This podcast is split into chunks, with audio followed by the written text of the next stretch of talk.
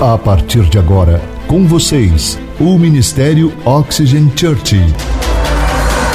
Prepare o seu coração como uma boa terra para receber uma palavra do céu, inspirada e ungida pelo Espírito Santo. Experimente agora estar debaixo de uma atmosfera na presença do Espírito Santo de Deus. Você está pronto? Então prepare-se, porque a palavra chegou.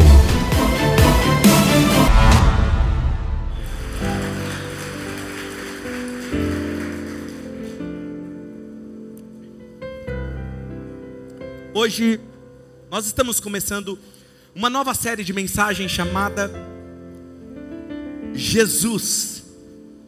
O Jesus que eu não conhecia. Eu fiquei muito emocionado quando o Espírito Santo me disse para falar sobre Jesus.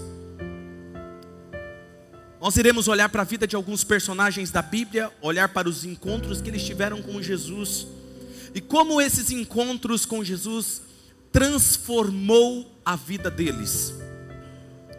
E o meu desejo é que você tenha um encontro profundo com esse Jesus durante essa série de mensagens com esse Jesus que fascina, com esse Jesus irresistível, com esse Jesus que arrastava multidões por onde ele estava. Sabe, eu quero que você entenda que esse encontro pode acontecer a qualquer momento. Esse encontro pode acontecer na sua casa, no seu carro, no seu trabalho, na sua escola, na rua, em qualquer lugar. Ele pode se encontrar com você. E eu quero e a minha oração é que isso aconteça de forma palpável e real. E para isso, eu quero explicar para você como que vai funcionar essa série. Nós não precisamos ser perfeitos, mas nós precisamos ser intencionais no nosso crescimento espiritual. Ninguém vai numa academia e começa, treina um dia, depois treina daqui um mês e acha que isso vai gerar resultado. Não gera resultado, não é verdade? Nós precisamos ir numa academia, regularmente. Diga comigo, regularmente. Ninguém começa uma dieta para falar, eu quero uma dieta e começa a dieta hoje, segunda-feira eu começo a dieta. Começa a dieta segunda-feira, terça-feira vai para a pizzaria, vai para as guloseimas da sogra, né? Eu no caso é amanhã que eu vou para as guloseimas da minha sogra. Ninguém faz isso. Porque precisa ter uma constância para que você veja resultados. Então, se você quer ver resultados na sua vida, você precisa fazer alguma coisa regularmente. E eu quero recomendar que você faça algo durante essa série que vai levar você a ter esse encontro com Jesus. Você já imaginou você ter um encontro pessoal com Jesus? Eu estou falando sério, com a presença de Jesus lá na sua casa ou em qualquer lugar. E para isso eu quero encorajar você a ler os quatro evangelhos durante essa série: Mateus, Marcos, Lucas e João. Quero recomendar você a usar o aplicativo da YouVersion. Baixe esse aplicativo, busque lá nos planos bíblicos os evangelhos. E ele vai ajudar todos os dias você ler alguns capítulos. Você coloca o áudio e você lê ao mesmo tempo. Isso vai te ajudar a ter disciplina todos os dias. Pastor, e o que mais que eu faço? Além de ler o evangelho, você vai anotar o que te chama a atenção na vida de Jesus. E depois você vai orar pedindo para que aquilo seja feito na sua vida. Concorda comigo? E você fazendo isso regularmente, eu tenho certeza que algo vai acontecer. E a outra coisa que eu quero recomendar, e juntamente com isso, leia o livro Em Seus Passos, O que Faria Jesus. Isso vai te ajudar. Ou aqueles um daqueles livros que a pastora Mara indicou aqui, Jesus é, ou aquele outro nome de Jesus sobre todo o nome. São livros que vai te encorajar nessa série. E quando você faz isso, você mergulha de vez e não é apenas ouvir uma palavra, mas ser transformado pela palavra. Então, estamos entendidos? Vamos então para o texto de leitura de Apocalipse, capítulo 1, versículo de número 9 a seguir, que diz assim: Eu, João, irmão e companheiro de vocês no sofrimento, no reino e na perseverança em Jesus, estava na ilha de Pátimos por causa da palavra de Deus e do testemunho de Jesus. Diga comigo, ilha de Patmos. No dia do Senhor achei-me no espírito e ouvi atrás de mim uma voz forte, como de uma trombeta, que dizia: Escreva no livro o que você vê e envia a estas sete igrejas: Éfeso, Esmirna, Pérgamo, Tiatira, Sardes, Filadélfia e Laodiceia.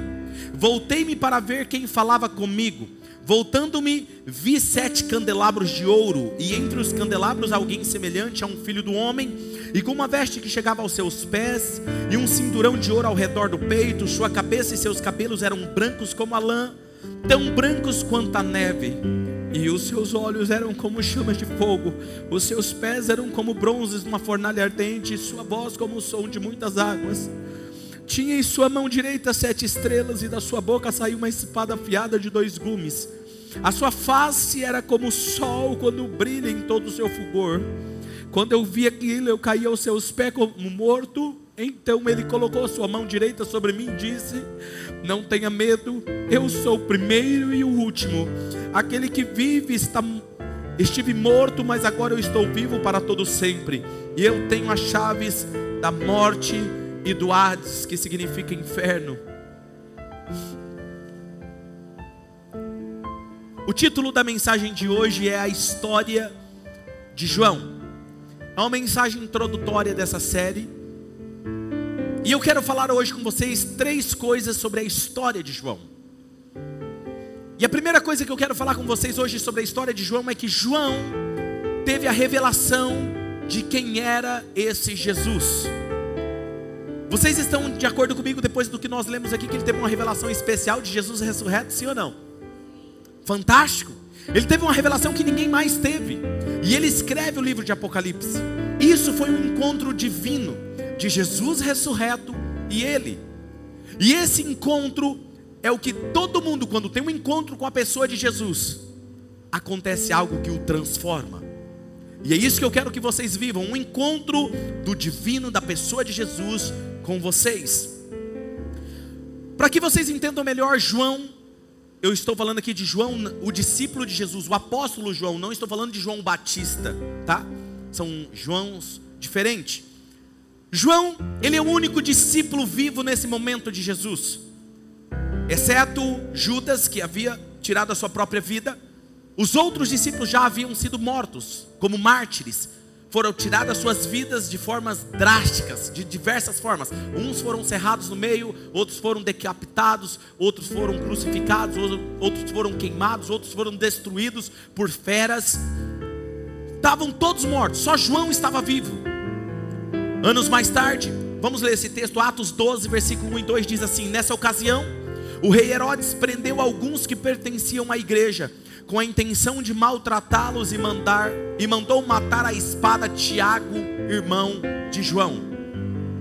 Anos mais tarde, isso nós não podemos afirmar com toda certeza, mas diz alguns historiadores que Nero crucificou Pedro de cabeça para baixo. Quando foram crucificar Pedro, Pedro disse: Eu não sou digno de morrer como meu Jesus. Me crucifiquem de cabeça para baixo. E assim foi feito. Algumas coisas que eu irei usar nessa série de mensagens é da Bíblia, óbvio, mas também eu usarei alguns argumentos históricos, documentos históricos da igreja cristã. Dizem que também tentaram matar João. E por que, que ele está vivo? Tentaram matar João. E a forma como o imperador tentou matar ele foi pegar ele e colocar ele dentro de um caldeirão, um recipiente cheio de óleo fervendo, um azeite fervendo. E diz a história, esses documentos, que quando pegaram João e colocaram ele dentro desse recipiente com azeite fervendo, esse azeite não queimou a sua pele e não o matou. Ele ficou pregando o evangelho de dentro do recipiente, o evangelho do amor. E o imperador, muito assustado, pega ele e manda desterrar ele, porque ficou com medo dele. Era para alguém ter morrido, e pegam ele e desterram ele para uma ilha chamada Ilha de Pátimos. Por isso que quando nós estamos lendo em Apocalipse, você vê que ele está numa ilha de Pátimos. Ele foi isolado, desterrado para aquele lugar. E naquele lugar ele ficou um ano onde ele escreve essa revelação que ele recebe de Jesus. Sabe, eu quero explicar aqui agora duas teorias que existem sobre a mãe e o pai de João. A primeira teoria, nós não acreditamos, nós acreditamos como oxigênio na segunda teoria, mas eu quero explicar para vocês. A primeira teoria é que José, o pai terreno de Jesus, antes de se casar com Maria, ele foi casado com uma outra mulher, uma mulher, e antes dessa mulher falecer, ele teve uma filha com essa mulher chamada Salomé. Então, no caso aqui, Salomé se tornava meia irmã de Jesus. E diz a história que Salomé casou-se com um homem chamado Zebedeu. E junto com esse homem ela teve um filho chamado João. Então, nesse caso, João se torna meio sobrinho de Jesus. Imagina tio Jesus, tio Jesus para cá. Mas não é isso que nós acreditamos, nós acreditamos nessa segunda opinião teológica que diz que Salomé era uma das irmãs de Maria. E Salomé se casou com Zebedeu e teve um filho chamado João. Então, nesse caso, João se torna primo de Jesus. Muito provavelmente cresceram juntos. Por isso, em João, no capítulo 2 do Evangelho de João, que eu irei pregar a semana que vem, que vai falar sobre o casamento. Lembra do casamento que Jesus está num casamento? Ele não fala de quem é o casamento, porque João não tinha o hábito de falar se arremetendo ao seu próprio nome. Mas muito provavelmente os historiadores dizem que Jesus estava no casamento de João, o seu primo. Por isso que você vai entender por que, Maria, quando acaba o vinho, ela chega até Jesus e fala assim: Ei, o que, que você vai fazer? Acabou o vinho, o que, que a gente faz? Muito provavelmente ela estava na organização da festa, né? E mulher gosta de estar à frente disso, juntamente ali com seus irmãos e parentes. E é isso que nós acreditamos que João fazia parte da família de Jesus. Então teve vários encontros com Jesus, conviveu com ele. Mas quando eu leio o Evangelho de João, isso me fascina, porque ele é o único livro da Bíblia que começa daquele jeito único, exceto Gênesis, que usa a mesma linguagem. João 1 diz: No princípio era aquele que é a palavra, e ele estava com Deus, e ele era Deus. João teve uma revelação de Jesus como Deus, não apenas como Messias, não apenas como Filho de Deus, mas ele teve uma revelação de Jesus sendo Deus. Por isso que ele vai dizer que no princípio era a palavra, e essa palavra era Deus, e essa palavra tomou forma humana e viveu entre nós. Por isso que ele escreve isso, para que as pessoas entendam, que os seus leitores entendam que Jesus era o próprio Deus. Porém, João também teve a revelação da humanidade de Jesus, que ele era ser humano, ao mesmo tempo que ele era 100% Deus, ele era 100% humano. Quando ele, Jesus, ele fala que a divindade de, de Jesus é enfatizada no Evangelho de João, em suas cartas, a primeira, segunda e terceira carta de João, perto de Apocalipse, ele vai enfatizar a humanidade de Jesus.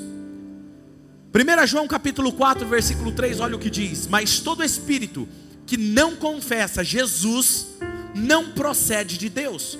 Esse é o espírito do anticristo, acerca do qual vocês ouviram que está vindo e agora já está no mundo. Guarda isso. Ele vai, eu vou explicar para vocês por que ele está falando que o espírito do anticristo está no mundo, na sua época. 1 João capítulo 1, versículo 1, ele diz: O que era desde o princípio, o que ouvimos, o que vimos com os nossos olhos, o que contemplamos e as nossas mãos apalparam, isso proclamamos a respeito da palavra da vida.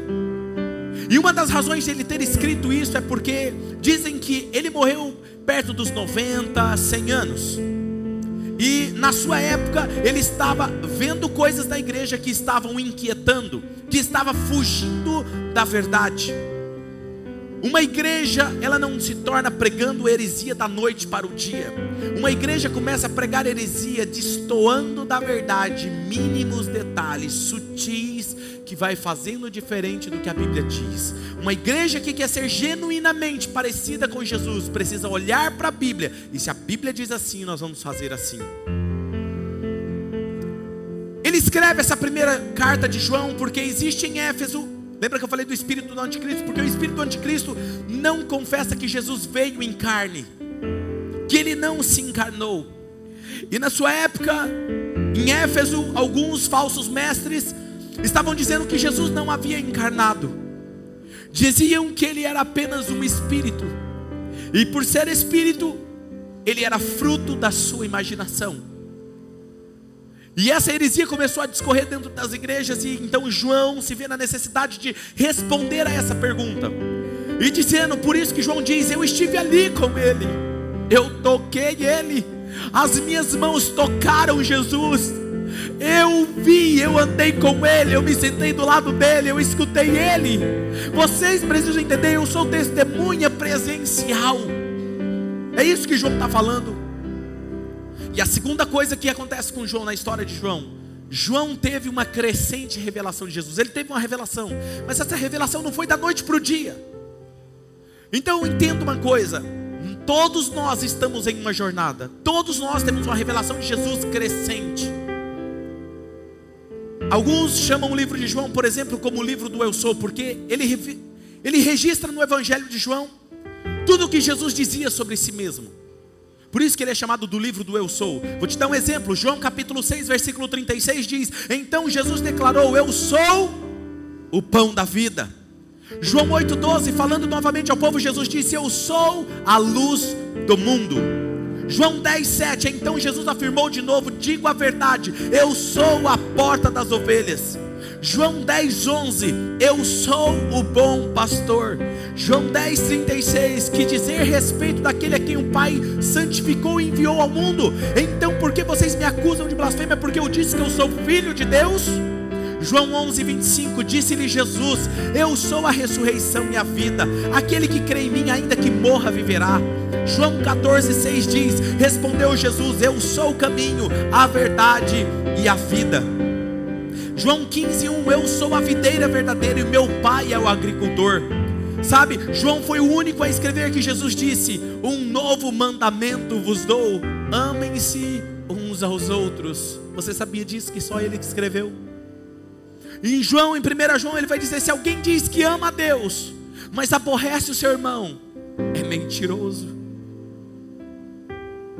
Dizem alguns documentários históricos que João estava bem velhinho e um dia ele estava em um templo e alguém ficou sabendo que ele estava ali, porque ele era famoso, ele era o único discípulo mais próximo de Jesus, porque todos os outros haviam morrido, ninguém estava mais perto, e o mais próximo era João, então ele era famoso, e naquela época não tinha como fazer uma live para conversar com João.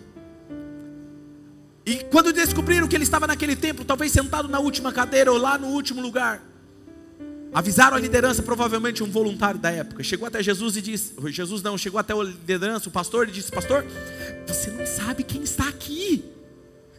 João, o discípulo amado de Jesus está aqui. Ó, oh, é aquele velhinho lá, ó. E o pastor, muito empolgado, disse: Não, traga ele aqui. João, vem aqui, venha nos contar como foi conviver com Jesus. Por favor, nós queremos saber mais sobre ele. E diz que o João, velhinho, cansado, deu os seus passos até a frente daquele auditório. E quando ele chega na frente, ele vira, aquele pastor vira para ele e fala: João, por favor, nos diga o que você mais lembra sobre os ensinamentos de Jesus. O que mais Jesus te ensinou? Ele olha para a congregação com um olhar de compaixão e diz: Amem-se uns aos outros. Virou e sentou-se. E aquele pastor disse: Não, mas você disse pouco, diga mais sobre Jesus. Nós queremos saber mais sobre Jesus. O que mais ele ensinou?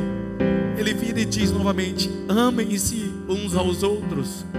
E aí o pastor diz: Mas você já repetiu isso? Não, nós só queremos saber mais. Ele fala assim: Mas esse foi o único mandamento que ele deu: amem-se uns aos outros. João era uma pessoa maravilhosa. João foi considerado o apóstolo do amor. Porque a forma com que ele falava, como ele tratava as pessoas era com muito amor, muita compaixão.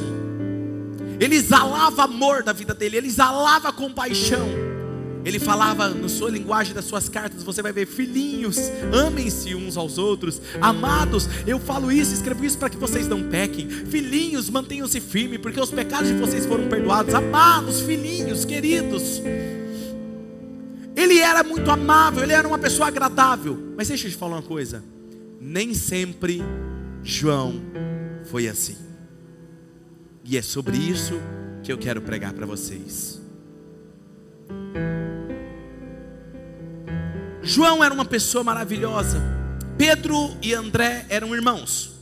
E diz a história que Pedro e André eram pescadores e o seu pai morreu e o pai, Zebedeu, o pai de João, adotou Pedro e André. Por isso que você vai ver sempre na Bíblia Pedro e André e João pescando juntos. Eles eram irmãos. Agora veja, eles eram chamados de pessoas do campo, caipiras, pessoas incultas, sem conhecimento. E quando Pedro e João curam aquele coxo na entrada do templo Formosa, as pessoas param para ouvi-los porque eles dizem, eles haviam estado com Jesus.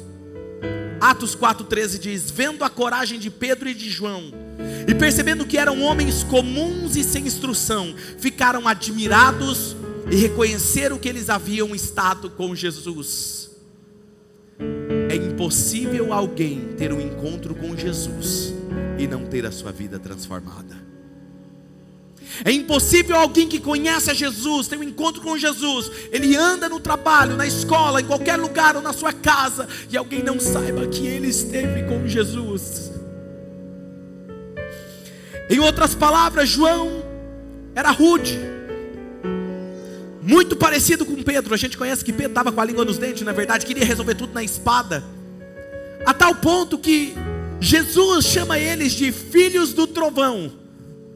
E eu acredito que chamou ele de filhos do trovão baseado no seu temperamento. Em outras palavras, Jesus estava dizendo: Você é um pouco selvagem, grosseiro, estúpido. Eu vou ter que ajudar vocês. Mas pode deixar, eu vou ajudar vocês. E eu vou provar para vocês que João não era perfeito, ele estava num processo, ele teve uma revelação crescente de Jesus. Olha esse texto de Lucas capítulo 9, versículo 54.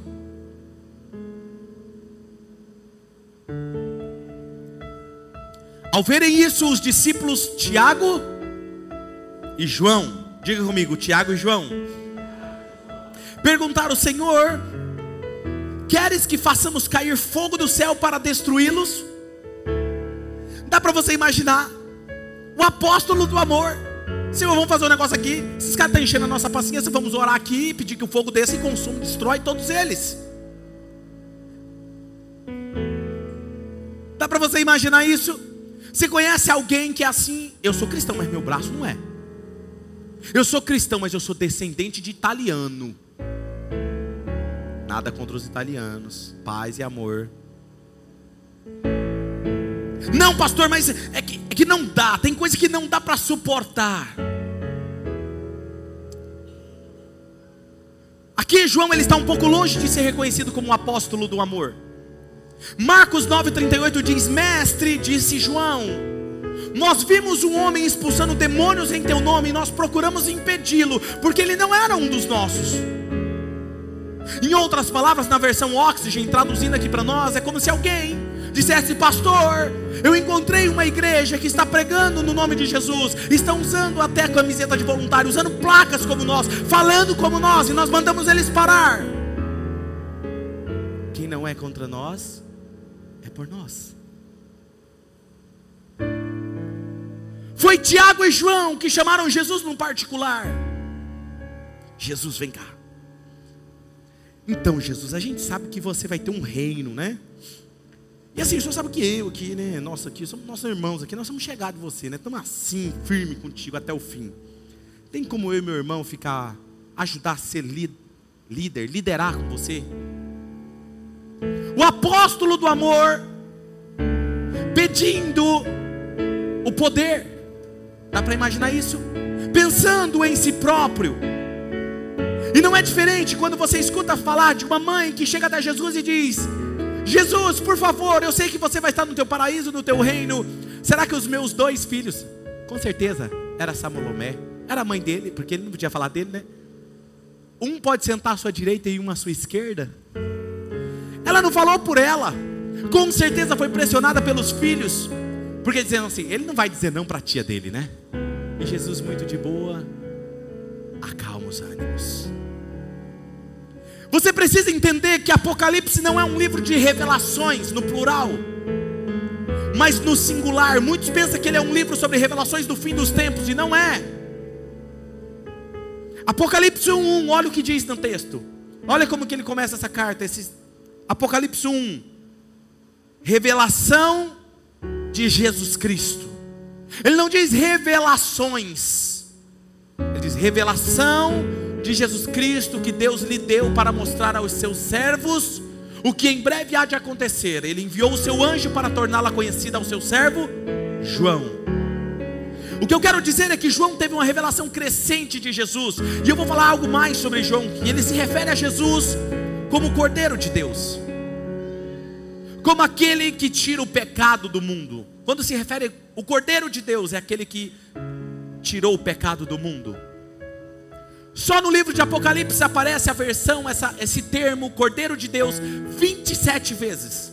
E eu vou te mostrar como isso é importante. Em toda a Bíblia aparece 31 vezes o termo Cordeiro de Deus, sendo que 27 é em Apocalipse, que João escreveu. E as outras quatro vezes que aparece fora de Apocalipse, duas vezes é no Evangelho de João, que ele mesmo escreveu. E as outras duas vezes em Pedro, na carta de Pedro, que andava muito com João, influenciado por João. João está sendo intencional ao dizer isso, ele está nos dizendo que ele é o Cordeiro de Deus, e se ele enfatizou tanto isso, é porque ele precisa, sendo intencional, dizendo: vocês precisam entender, ele é o Cordeiro de Deus que tira o pecado do mundo. Se nós temos um incrível conhecimento sobre o Cordeiro de Deus, termos de analogia e simbolismo do Antigo Testamento, quer dizer que o Cordeiro de Deus é Jesus. E onde obtivemos esse conhecimento? Através de João, por causa da revelação que ele teve. E o que eu estou dizendo a vocês é que existem coisas que você encontra no Evangelho de João que não encontra nos outros evangelhos. Por exemplo, ele escreveu o Evangelho de João 60 anos depois da morte e ressurreição de Jesus. João 2, as bodas de Caná da Galileia. A história de Nicodemos, nós não saberíamos sobre a, o nascimento, o novo nascimento, se João não tivesse escrito. Nós não saberíamos, não teríamos João 3,16. Lembra de João 3,16? Vamos ler? João 3,16. Porque Deus amou o mundo de tal maneira que deu o seu único filho unigênito, para que todo aquele que nele crê não pereça, mas tenha vida eterna. Nós não teríamos esse texto. Não teríamos em João 5 a história do paralítico que estava no tanque sofrendo há 38 anos. Nós não teríamos em João 4 que fala da mulher samaritana no poço. Nós não teríamos a história da mulher surpreendida em adultério e que todos queriam apedrejá-la. Nós não teríamos sobre a ressurreição de Lázaro. Nós não teríamos a ceia de forma mais detalhada quando Jesus lava os pés dos discípulos. O que eu estou tentando mostrar a vocês é que ele tinha uma crescente revelação de Jesus Cristo. Se eu disser para você, eu me converti há mais de 22 anos atrás, e a forma como eu conheço Jesus hoje é bem diferente quando eu conheci Ele há 22 anos atrás. Se você se perguntar quando foi que você entregou a sua vida para Jesus, você vai dizer: Eu conheço Jesus melhor hoje do que quando eu entreguei a minha vida a Jesus, não é verdade? É um processo, e quando nós falamos em um Jesus que não conhecia, significa que não se trata de apenas um encontro, precisamos prosseguir conhecendo Jesus. E você só se torna o discípulo que ele espera quando você continua prosseguindo conhecendo ele. E eu quero falar a terceira coisa agora para vocês. João teve uma revelação de si mesmo em Jesus. Isso é incrível. Porque João teve uma revelação de si mesmo. Ele se viu como Jesus o via. O que vamos ler agora, João escreveu 55 anos depois, 60 anos depois de Jesus. João 13, 23, olha o que ele diz. Um deles, o discípulo a quem Jesus amava, estava reclinado ao lado dele. João 20, versículo 2. Então correu ao encontro de Simão Pedro e do discípulo, aquele a quem Jesus amava, e disse: Tiraram o Senhor do sepulcro e não sabemos onde colocaram. João 21, 7. O discípulo a quem Jesus amava disse a Pedro: É o Senhor, Simão Pedro. Ouvindo-o dizer isso, vestiu a capa, pois havia tirado e lançou-se no mar. João 19, 26 e 27. Quando Jesus viu a sua mãe ali, e perto dela o discípulo a quem ele amava, disse à sua mãe: Aí está o seu filho, e ao discípulo: Aí está a sua mãe. Daquela hora em diante, o discípulo que ele amava recebeu-a em sua família. Quando eu li isso no Evangelho de João, eu não fiquei impressionado, porque eu imaginava antigamente que João estava querendo dizer que Jesus ama vocês, mas ele me ama mais do que a todos vocês. Igual quando Moisés, a história fala que Moisés era o homem mais manso e humilde da face da terra. Quem escreveu? Moisés. Mas eu descobri que não. Eu acredito que ele não estava escrevendo isso para dizer que Jesus amava mais ele do que os demais. Eu acredito que era não. Eu tive uma revelação do quanto ele me ama. Eu não tenho nome. Eu não preciso citar o meu nome porque ele só precisa ser conhecido como amado de Deus. O Evangelho, meus filhos, não é sobre fazer coisas. O Evangelho é o quanto somos amados por Deus. E por entender que somos amados por Deus, amaremos e serviremos pessoas. Ninguém precisa conhecer o nosso nome, só precisamos saber que nós somos amados por Deus. João teve uma revelação tão profunda do amor de Jesus por ele, que é a revelação que nós, como pastores, desejamos que todos vocês dessa casa e das outras casas tenham sobre Jesus, o quanto Jesus ama vocês.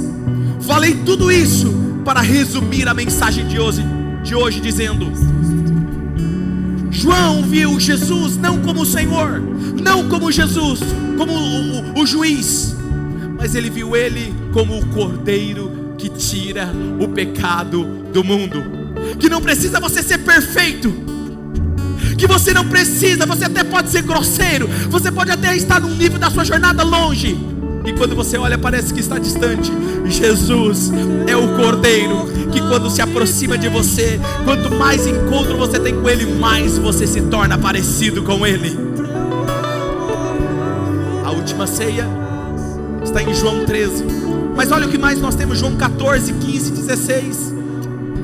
Que é a conversa de Jesus na última ceia. Ninguém mais registrou, mas João registrou. É onde Jesus disse: Não se turbe o vosso coração. Creio em mim, eu vou para o meu Pai. Se eu for, eu voltarei e levarei vocês para que onde eu estiver, vocês estejam também. É onde ele diz: Eu não os deixarei órfãos, eu deixarei outro como eu. O Espírito Santo há de consolar vocês, ajudar vocês, vos fará lembrar todas as coisas que eu tenho dito. Em João 17, a oração que Jesus orou no Getsemane Jesus levou consigo Pedro, Tiago e João na casa de Jairo, e só os três entraram com ele ali. Jesus vai para o monte da transfiguração e leva somente Pedro, Tiago e João. E Jesus chama para o Getsemane Pedro, Tiago e João, porque eu acredito eu vou trazer João perto de mim, porque eu sei que ele vai registrar minha oração. Pedro dorme, Tiago dorme, João é o único discípulo que registrou a oração de Jesus. E nessa oração Jesus pede: Pai, eu te peço que eles sejam um. Como nós o somos, Pai, eu quero que eles saibam que o Senhor os ama tanto quanto o Senhor me ama. Sabia que você é amado por Deus no mesmo nível de intensidade que Ele ama Jesus? Foi o que Jesus disse. E você olha para mim e fala: mesmo eu sendo imperfeito, mesmo eu sendo grosseiro do jeito que eu sou, mesmo eu tendo todas as minhas falhas, Ele te ama com a mesma intensidade. Pedro e Tiago dormem, João escuta a oração. E na última ceia, João deita no peito de Jesus para ouvir cada palavra sua. Porém, ele não as escreve até que completou mais de 60 anos depois. Agora, minha pergunta é: como que ele lembrou desses três capítulos 60 anos depois? Eu tenho uma teoria. Ele conseguiu fazer isso porque ele seguiu e prosseguiu tendo encontros com Jesus diariamente. E o Espírito Santo, que Jesus disse, vos fará lembrar de todas as coisas que eu tenho dito. Se eu pudesse inspirar vocês hoje a ter encontros diários com Jesus todos os dias, e seguir conhecendo Jesus que você ainda não conhece por completo, isso mudaria a vida de vocês. O que aconteceu com esse discípulo? Me responda você. Que queria orar pedindo para que o fogo descesse e destruísse as pessoas. Agora ele escreve uma carta dizendo: Amem-se uns aos outros. O que aconteceu com aquele homem que era grosseiro? Agora ele escreve um novo, um novo mandamento vos dou: amem-se uns aos outros. Aquele que era chamado de filho do trovão. Gente, o que é trovão? Barulhento. O som estridente causa medo. Quando ele e Pedro falavam, as pessoas tinham medo. O que aconteceu com esse homem que tinha um comportamento totalmente diferente do evangelho de Jesus? Agora ele diz na sua primeira, segunda e terceira carta: Filhinhos, amem uns aos outros, Amados, escrevo para que não pequem. Filhinhos, escrevo isso para que saibam que seus pecados são perdoados. O que aconteceu com esse homem que era grosseiro, rude no falar, suas atitudes eram egoístas. Ele mudou quando ele começou a conhecer Jesus. 1 João capítulo 4, versículo 7 e 8 diz: Amados, amemo-nos uns aos outros, porque o amor é de Deus. E qualquer que ama é nascido de Deus e conhece a Deus. Aquele que não ama não conhece a Deus, porque Deus é amor. João deixa claro que só podemos amar se conhecemos a Deus. E ele deixa isso escrito também no seu evangelho, que é a oração de Jesus em João 17:3. Esta é a vida eterna, que te conheçam o único Deus e verdadeiro e a Jesus Cristo a quem enviaste. A vida eterna é conhecer a Deus. A palavra de Deus diz que os anjos declaram: Santo, Santo, Santo, Santo. Sabe o que significa a palavra santo? Muita gente fala separado, né? Mas significa diferente. Os anjos estão a vida eterna dizendo: diferente, diferente, diferente. A Bíblia não diz, mas eu creio. Os anjos estão diante dele e ele emana a vida eterna dele, e ele se revela como ele é. Aí os anjos, diferente, diferente de novo. Essa versão é a melhor. Diferente, por toda a eternidade, diferente, diferente, diferente, diferente.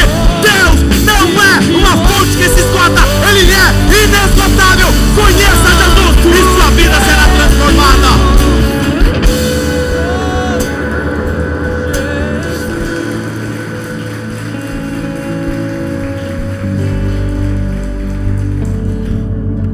que eu quero dizer resumidamente é que conhecer a Jesus todos os dias. Se alguém te perguntar, pastor, ou pra, perguntar para você, o que você aprendeu da palavra hoje? Eu quero dizer que conhecer Jesus todos os dias nos muda em pessoas melhores, nos torna maridos melhores, nos torna esposas melhores, filhos melhores pessoas e profissionais melhores. Impossível conhecermos a Jesus e não sermos contagiados por Ele. Fazem 22 anos que eu conheci o Espírito Santo de forma pessoal e íntima, e Ele tem me apresentado um Jesus diferente que eu não conhecia. Nos últimos meses, eu tenho lido os quatro evangelhos de Jesus e eu vou seguindo, fazendo isso o ano todo. Final do ano vou ler 12 vezes os quatro evangelhos. E eu sinto nos últimos meses que coisas que jamais imaginei viver, um amor, uma visão pelas pessoas diferente. Eu sinto algo vivo tomando forma dentro de mim. Fazem quatro meses que eu estou mergulhado no Evangelho de Jesus. E nos últimos meses eu diria para você que eu estou vivendo uma relação de amor com Jesus. Romance com Ele. Que tem me transformado dia a dia. A cada dia eu tenho sido atraído por Jesus e o meu coração está enamorado dele. E eu me sinto como se estivesse enfermo de amor por ele. Eu não quero mais nada a não ser ele. Hoje o meu maior anseio é me esvaziar tão profundamente de mim mesmo que o maior elogio que eu posso receber não é o pastor da maior igreja, não é receber aplausos das pessoas, mas é alguém olhar para mim e dizer: Eu vejo Jesus em você, eu vejo Jesus no seu semblante, eu quero andar como meu Jesus. Eu quero quando os meus dias terminarem nessa terra, que os meus filhos olhem para mim e falem assim: Papai andava tão perto de Jesus, que nós sentimos Jesus andando com Ele. Eu preciso mudar muito ainda para ser um bom pai. Eu preciso mudar muito ainda para ser um bom marido. Mas eu quero que a minha esposa olhe e fale: Meu marido é parecido com Jesus. Eu quero estar tão vazio de mim mesmo e ao mesmo tempo tão completo de Jesus onde mais nada importa, não é mais meu nome,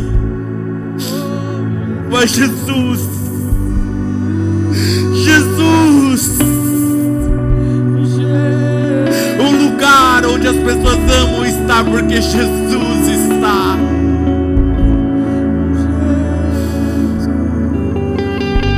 Veja que você pode ter esses encontros, conhecer esse Jesus que fascina, que é irresistível e ser mudado por Ele.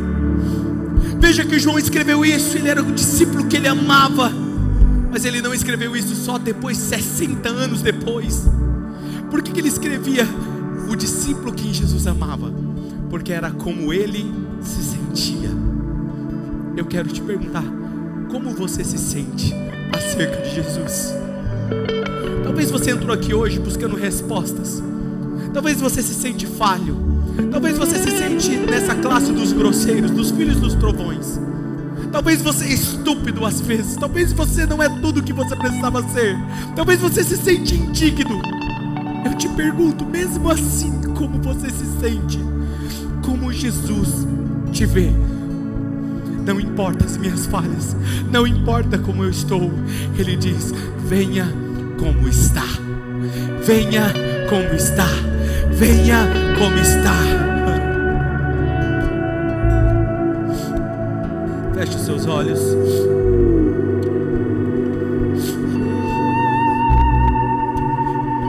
Se você está aqui, pergunte ao Espírito Santo agora, diga a Ele: Fala, Espírito Santo, o que o Senhor está me falando através dessa palavra? Talvez se você